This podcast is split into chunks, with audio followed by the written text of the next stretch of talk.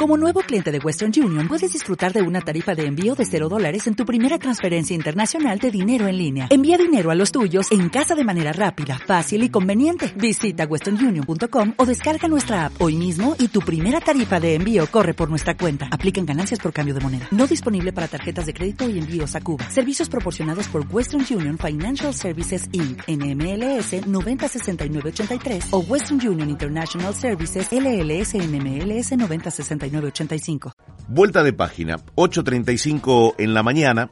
Vamos a hablar con Jorge Macri, ministro de Gobierno de, de Horacio Rodríguez Larreta, ministro de Gobierno de la Ciudad de Buenos Aires. ¿Qué tal, Jorge? ¿Cómo va? Buen día, Eduardo Bataglia, aquí en Milenio. Eduardo, buen día, ¿cómo le va? ¿Cómo están? Bien, bien, muy bien. Eh, pues es que estaba pensando en la gestión y hoy eh, hablaba acerca eh, de la inseguridad. Yo decía, si el momento no da para que, por ejemplo, Aníbal Fernández como ministro de Seguridad de la Nación convoque a todos los ministros de cada una de las provincias y de la ciudad de Buenos Aires para poner sobre la mesa la inseguridad, el narcotráfico. Digo, debiera ser un tema como en pandemia se convocaba a los ministros de salud, ¿no? Yo creo que la situación lo requiere.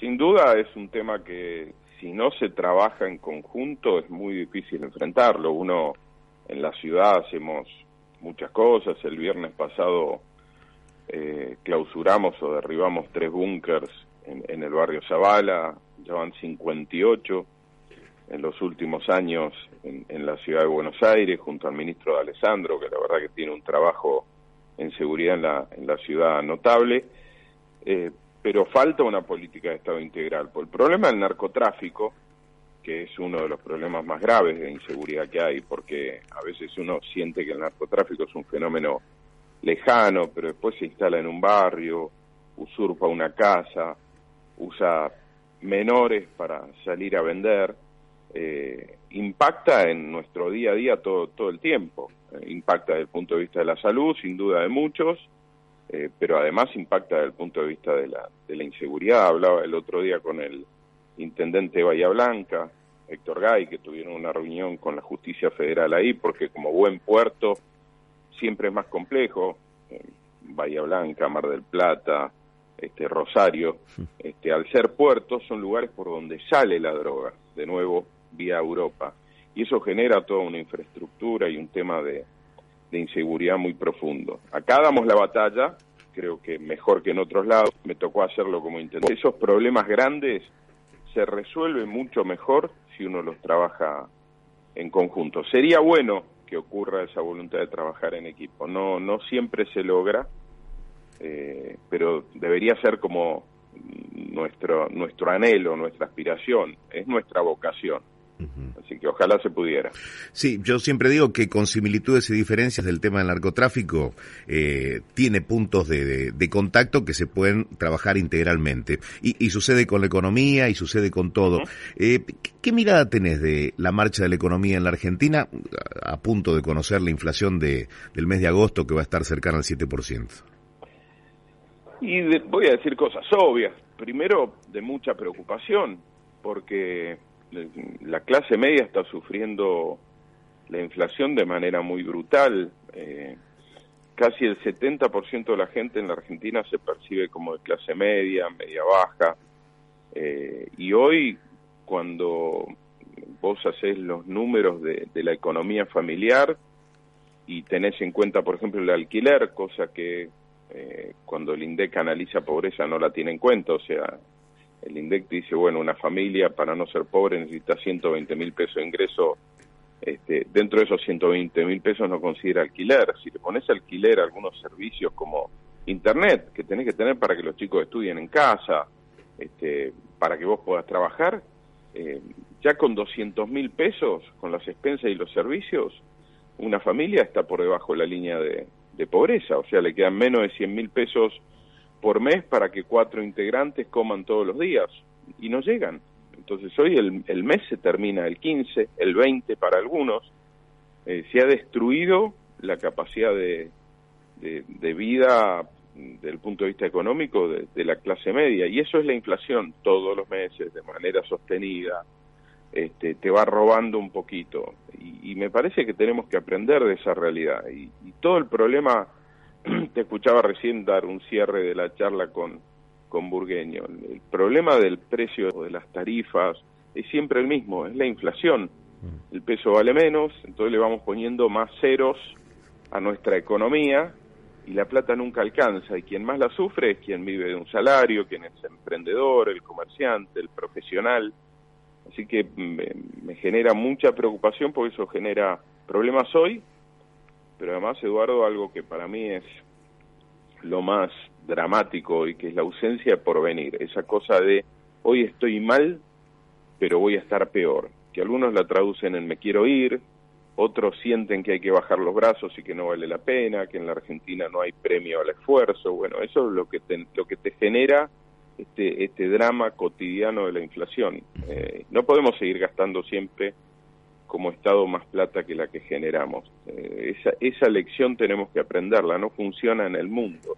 Eh, así que tenemos que hacer un, un análisis serio de cómo administramos mm. el país y cada una de nuestras este, de, nuestros gobiernos. Sí, una cosa es cuando, cuando esto te lo, te lo marca un relevamiento, no una encuesta de determinado estudio, pero otra es cuando lo sentís en la calle, ¿no? Eh, están recorriendo mucho la ciudad, eh, bueno, y te toca recorrer la provincia también.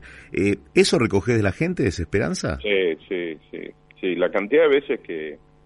Mira, este, este domingo estuvimos con, con Belén, a quien conoces sí, bien. claro que sí, gran amiga. Te manda un, mm. un abrazo grande eh, estuvimos este, ahí en Parque Rivadavia eh, festejando, bueno, una, una fecha muy querida por la por los venezolanos en la Argentina, mm. este, la Virgen de Coromoto, mm.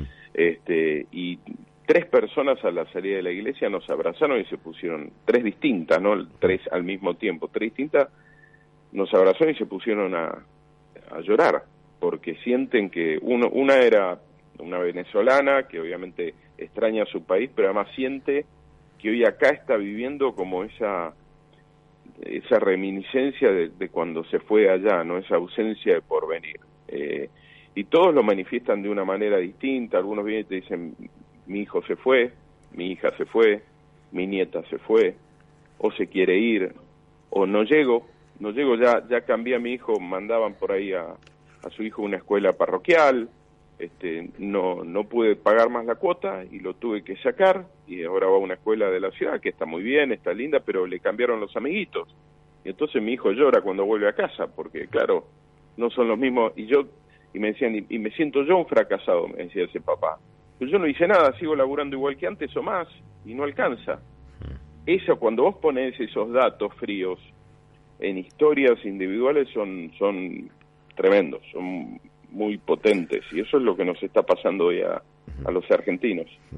Jorge, eh, el gobierno, cuando busca eh, convocarlos a una misa como la del sábado pasado o habla de generar consensos, eh, ¿está buscando la unidad de los argentinos, si se quiere, o, de la política, o está buscando dividir a juntos? No lo sé. yo no siento que haya una vocación real de encontrar un acuerdo. Eh, siempre siento que es como que te convocan para una foto y la verdad que yo para fotitos no estoy, yo tengo un trabajo para hacer, eh, con Horacio tenemos que gobernar la ciudad de Buenos Aires, hay intendentes que gobiernan sus lugares, y andar perdiendo fotos, tiempo en fotos que, que, confunden a la gente, porque la gente es esperanza, pero no hay nada detrás, o sea que es una puesta en escena sin contenido, yo para eso no estoy. Ahora, si el gobierno realmente quiere encontrar algunos acuerdos, ahora hay una gran oportunidad, Eduardo, que es, hay que enviar el presupuesto al Congreso Nacional.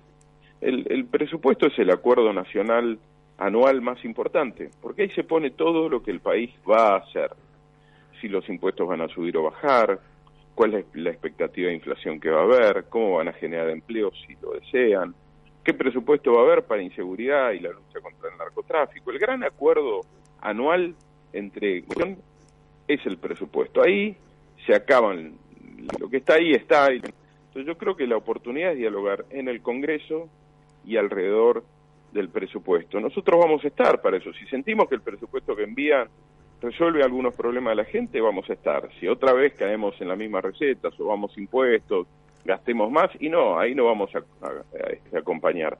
Pero ese es el lugar del acuerdo. Lo demás, yo siento, Eduardo, con mucho respeto, que es como que te quieren convocar para una fotito. Y yo, de nuevo, yo estoy para laburar, no para sacarme fotos. eh, ¿Quién va a dar el primer paso, no? Porque cuando se habla de mensajes de odio, los discursos del mm. odio, eh, siempre, bueno, se habla de la vereda enfrente, ¿no? Eh, y el gobierno, bueno, está intentando eh, formalizar un diálogo con la oposición, pero a la vez eh, señala como los responsables eh, de, esos discursos del odio a quienes tienen frente, ¿no? A Juntos por el Cambio y, bueno, a los partidos libertarios y demás. Digo, ¿cómo se hace así? Y, no solo eso, a muchos periodistas. Vos mm. habrás visto, digamos, la manera en la que señalan periodistas, colegas tuyos. Un, mm. un país necesita, uno de los pilares fundamentales de la democracia, además de poder elegir, es, es la libertad de expresión. Y no hay un poquito de, o, mediano libertad, mediana libertad de expresión. O hay o no hay. Esto no es de otra manera. Entonces, eh, yo veo como que señalan a la justicia, señalan al periodismo, señalan a la oposición. Eh, entonces, yo no, no veo una vocación profunda en el kirchnerismo dialogar. Ahora, ¿quiénes tenemos que hacer esfuerzo por encontrar un clima de convivencia mejor? Todos. Todos. Todos. Todos. Vos me escuchas a mí, yo a veces planteo las cosas con mucha firmeza, pero no me vas a decir a escuchar diciendo barbaridades, adjetivando de manera innecesaria. Después me puedo enojar con un tema, pero yo no ataco personas. Yo lo que digo, esto me parece que está mal, esto no sirve, lo haría distinto y lo hago con firmeza y educación. Yo creo que hay hay una confusión. A veces piensas, a veces algunas personas plantean que la firmeza es el grito. Yo creo que el grito, la agresión en realidad demuestra más debilidad que fortaleza.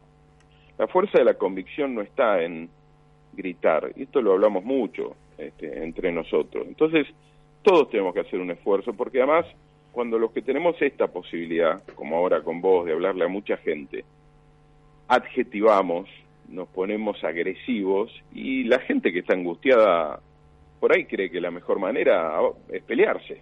Y yo creo que no, la verdad que creo que no, creo que lo que le pasó a la vicepresidenta, eh, a Mauricio Macri, y a su equipo, otra barbaridad. Dicen que hay nuevas amenazas a la vicepresidenta. De nuevo una barbaridad, todos tenemos que bajar un cambio. Ahora, honestamente no siento que el kirchnerismo quiera generar eh, un ámbito de diálogo sincero. Pero bajar un cambio tenemos que hacerlo todos. La última, Jorge, eh, vos sabés que el otro día estaba haciendo unos trámites por el Bajo Porteño y, y, vi que tiene que reconstruirse, tiene que rediseñarse esa zona, ¿no? Y el microcentro con algunos lugares eh, que eran locales, que trabajaban las 24 horas y ahora eh, ya la, la, situación es completamente diferente a partir de lo que ocurrió en pandemia. Digo, ¿cuál es el plan eh, para la ciudad y para esa zona del casco histórico?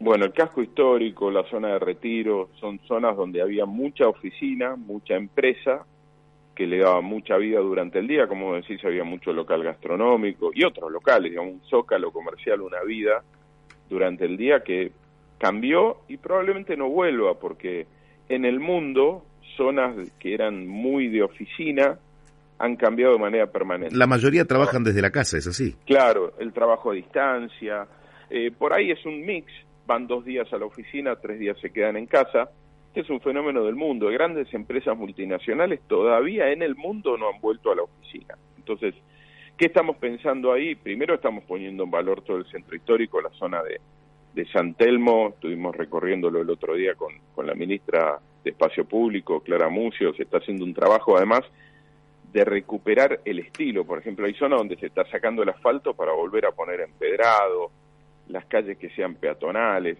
Muy lindo, la verdad este, muy lindo. Pero ahí lo que tenemos que generar es vivienda. ¿Cómo se están reconvirtiendo las ciudades exitosas? Esas zonas donde solo había oficina o principalmente oficina, esos metros cuadrados, esos edificios, reconvertirlos a vivienda. Y eso además hace una, una zona más equilibrada, algo de vida de día, pero también hay gente que vive de noche. Este, ese mix de, de día y noche, o sea, de gente que viene a trabajar, pero que también duerme en la zona es la mejor solución. Y estamos con incentivos a constructores, desarrolladores para que transformen sus edificios a vivienda, que además es algo que la Argentina necesita. La cantidad de gente que alquila es muchísima, de generar una oferta de vivienda es el objetivo para toda esa zona, reconvertirla, repensarla y darle una oportunidad. Es algo que, trae, que está ocurriendo en el mundo, estamos tomando los mejores ejemplos del mundo para que también ocurra en esta ciudad de Buenos Aires. Jorge, gracias por tu tiempo, gracias por hablar con Millennium.